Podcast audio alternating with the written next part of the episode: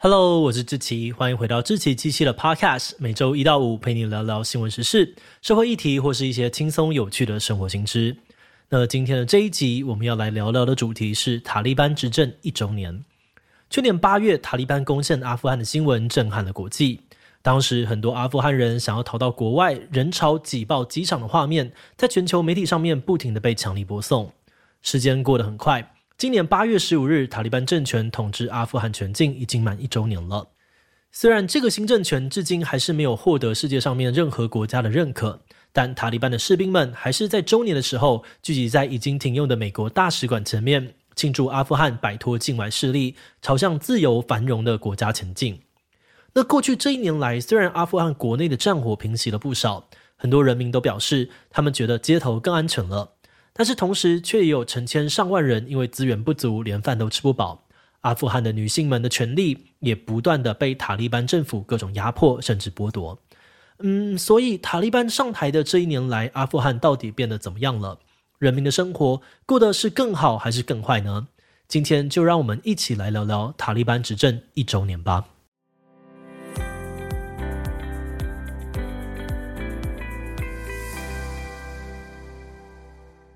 虽然你应该很常听到塔利班这个词哦，但关于这个组织是怎么出现的，可能就不太了解。所以，首先我们要先来介绍一下塔利班到底是什么。塔利班是一个在常年战争中诞生的组织，因为阿富汗这个国家自从1979年苏联入侵开始，境内的圣战几乎就没有停过。虽然西方老大哥美国曾经有出资建立组织，推翻阿富汗国内的亲苏联政权，但是战争并没有因此结束。阿富汗陷入了长期的内战之中，直到一九九四年，塔利班组织横空出世，他们以终结战争、贯彻伊斯兰教法的理念，吸引了当时很多年轻学生的支持，成立才短短两年就成功的上台执政。但是塔利班上台之后，却是大力的推行恐怖政治，在非常短时间内就失去了大量的民心。后来又在九一恐怖攻击事件之后，被指控包庇盖达组织，在二零零一年被美国出兵推翻。那之后，塔利班就开始跟美军展开游击战，这个战争一打就是整整二十年，一直到去年年中，美国决定完全撤军离开阿富汗，美军和塔利班之间的战火才宣告停止。不过，在美国离开之后，塔利班等于是少了一个头号敌人，声势大壮，很快呢就快速的发展势力，还打垮了原本的阿富汗政府，再度取得了阿富汗的执政权。当时重新掌握权力的塔利班承认说，他们跟以前不一样，不会再对人民进行恐怖统治，还保证会一肩扛起重振阿富汗经济、保障安全、尊重女性的权利等等。那在一年之后，结果是如何呢？嗯，目前外片普遍是觉得，塔利班重回执政的这一年，阿富汗的某些部分的确变好了，譬如说政府的贪污有改善，塔利班也没像以前那样子残忍的实行处决、酷刑之类的恐怖统治。而且更大的差异是，阿富汗国内不再有大规模的武装冲突，平民死伤人数减少很多，一般民众出门更加的安心，而且小朋友去上学的比例也增加了。那虽然这些好的改变有获得部分阿富汗民众还有一些西方智库的普遍认同，不过他们多半也都觉得，就整体来说，这一年阿富汗发生的坏事其实还是比好事要多，非常非常的多。有报道就指出，过去二十年，阿富汗在人权上面好不容易取得的进步，又在这一年间大开倒车，而其中退步最多的就是女性的权利。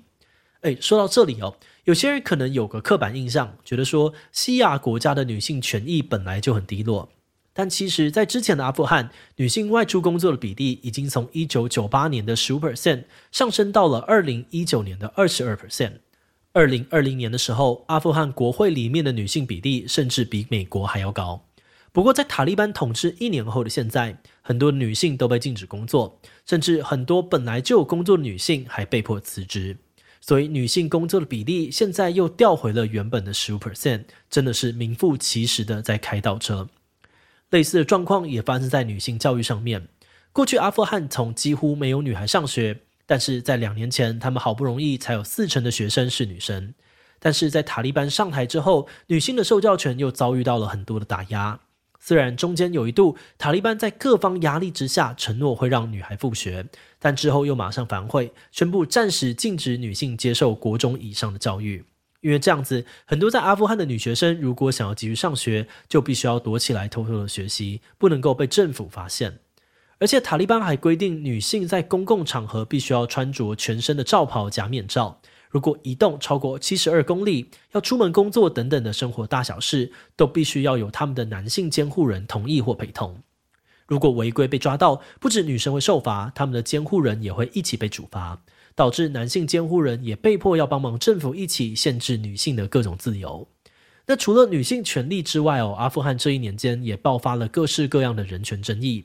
比如，他们国内有大约五百名的亲美人士，还有前政府官员莫名的遇害或者是失踪。阿富汗的新闻工作者也因为被政府逮捕或流亡海外，整体人数减少了六成之多。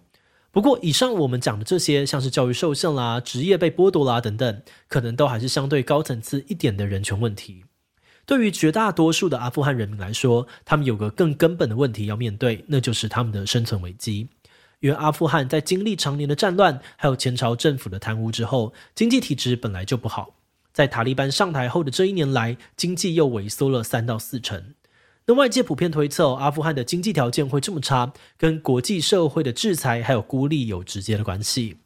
以前，阿富汗政府有高达七十五 percent 的预算都是来自于外国援助。换句话说，阿富汗一直以来都是靠着国外给的钱在过日子。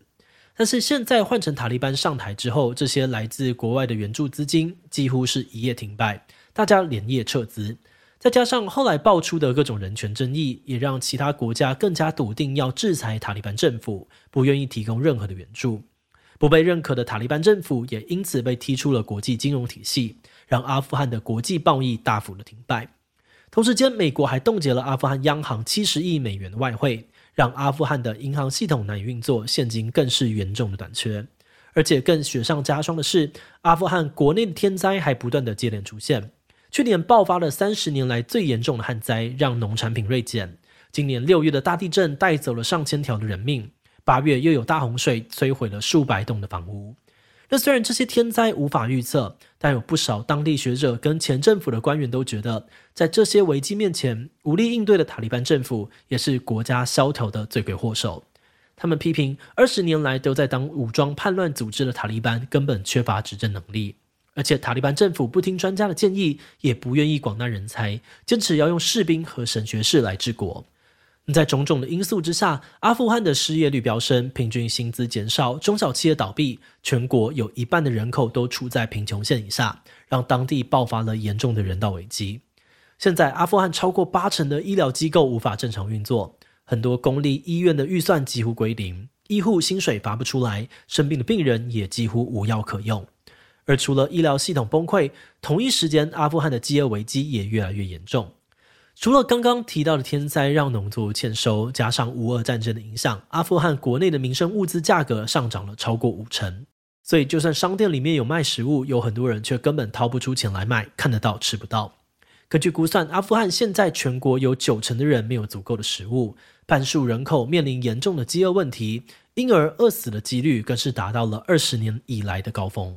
那在绝望之下，很多人逼不得已只好卖掉自己身上的器官。最常见的情况是卖掉一颗肾，换取两千美元上下的报酬，也就是六万台币左右。而且这在部分地区是很常见的现象，甚至有贫民窟，因为里面的居民大多都有卖肾，所以被外界称作是一肾村。全村的人呢都只有一个肾。那如果不想要卖自己的肾，还能怎么办呢？有村民就说：“哦，不卖自己的器官，那就改卖自己的孩子吧。”而其中又以女婴、女童被买卖的状况更加的严重。报道指出，阿富汗虽然一直有靠小朋友童婚来赚聘金的状况，但这一年来情况又加速了恶化。那你可能会想说，虽然各国间的政治角力很复杂，很多国家想要制裁塔利班，但是阿富汗人民是无辜的啊？难道都没有什么组织想要帮助他们吗？老实讲，当然是有的。可是哦，在这些危机爆发的时候，很多非营利组织跟救援计划就会碍于国际的制裁，而遇到金流相关的问题，没有办法正常发挥他们原本的效果。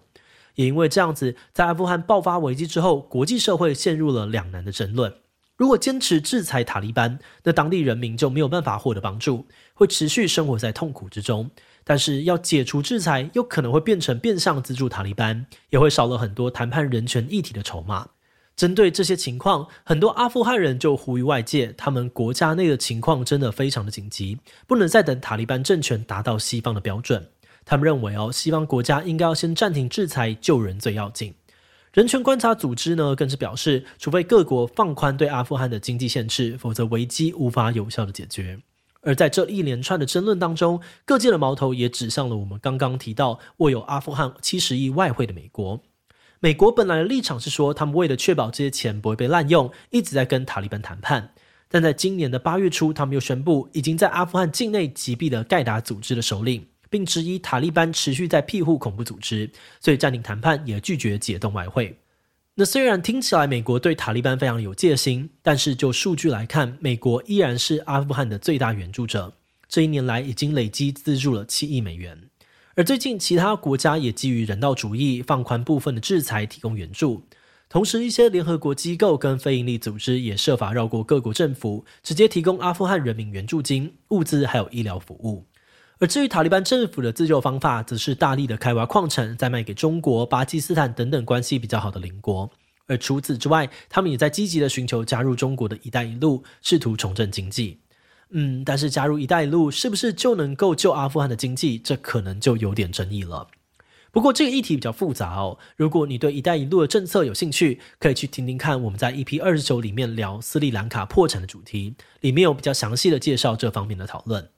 好的，那说回阿富汗目前的各种危机，虽然各界在最近呢都有提供帮忙，但有专家就警告，再过几个月，阿富汗即将进入冬天。到时候，不管是粮食、保暖物资，还是医疗跟住房的需求，恐怕都会大幅上升。所以，虽然外界已经伸出援手，但危机恐怕没有这么容易解除。另外，其实，在阿富汗国内的战争也都没有完全平息，各地一直有零星的恐攻跟小型的叛乱势力，其中就包含了在东北部活动的伊斯兰国分支 ISK，他们的人数粗估在两千上下，宣称要对美国还有塔利班开战。而其中许多的成员原本竟然还是塔利班的战士，这边好像又莫名开了一个新的战场。简单来说，就是阿富汗这个国家人民的族裔本来就很多元，塔利班组织内长期也都有族群冲突的情况，再加上这一年来塔利班政府内部也因为执政方向出现了很多的分歧，比如说在很多的政策上，塔利班政府虽然想要坚持自己的主张。但是为了取得国际的认可，又必须要跟西方国家对话，也可能要做出让步，所以就形成了有点矛盾的状态。那说到塔利班立场摇摆最明显的例子，应该就是他们对于女性教育政策的出尔反尔。有报道指出，禁止女性上学是塔利班最高领导人的意思，但他底下包含教育部在内的很多官员，其实都在设法让女性复学。现任副外交部长还曾经公开表示说，剥夺女性的基本权利是极端政府的做法，更顺势批评政府的其他政策，希望高层要在经济和外交上面多加把劲。那就类似这样子，内部彼此瞧不拢的情况，也让塔利班的整体形象变得有点暧昧。他们一方面想要恢复和平，摆脱恐怖组织这个标签，但另外一方面却又有疑似包庇盖达组织的领导人。那当然，对于一些立场比较绝对的人来说，摇摆不定的塔利班政府是完全不及格的。这些人很不满塔利班高层在上位之后，为了讨好西方就背离初衷，还跟西方坐下来谈判，立场也不坚定。所以他们呢，也就陆续的被像是 ISK 等等的极端组织吸收，继续的酝酿着下一场叛乱，也让阿富汗的局势变得更加的复杂。那话说回来啊，我们觉得阿富汗的困境症结点就在于现在的塔利班，不管是外界对他们的认知，或是组织内部的意识，都还在圣战组织跟国家政府两者之间摆荡。我们自己是觉得有摆荡，或许就意味着改变正在发生，而塔利班内部有不同的声音浮上台面，也未必是坏事，因为这可能代表塔利班的改革派正在抬头。不过后续的改革要怎么推动，想必也是一道超级难题。万一选择慢慢来，潜移默化，那么人权问题、广泛制裁和人道危机，恐怕短时间内都不会有改善。人民能够再等下去吗？这样又会牺牲掉多少人的未来？可是太急躁的话，很可能马上被最高层给压下去，或是让塔利班严重的分裂，助长更极端的势力，甚至让阿富汗再度陷入战乱。那当然也还有其他的可能性，譬如塔利班会依然故我，顶多装装样子，而人民也只能够继续期待外界的帮忙。我们觉得，好像不管哪一条路都无法避免对阿富汗人民造成伤害，只是哪一条路的伤害比较小而已。但塔利班未来到底会选择哪一个方向，也还有待观察。好的，那我们今天关于塔利班执政周年的介绍就先到这边。如果你喜欢我们的内容，可以按下追踪订阅。另外，我们也推荐你到 EP 二十九听听斯里兰卡破产和“一带一路”相关的讨论。那如果是对于这集塔利班执政一周年，对我们的 Podcast 节目或是我个人有任何的疑问跟回馈，也都非常的欢迎你在 Apple Podcast 上面留下五星留言哦。那今天的节目就这样告一段落，我们就下集再见喽，拜拜。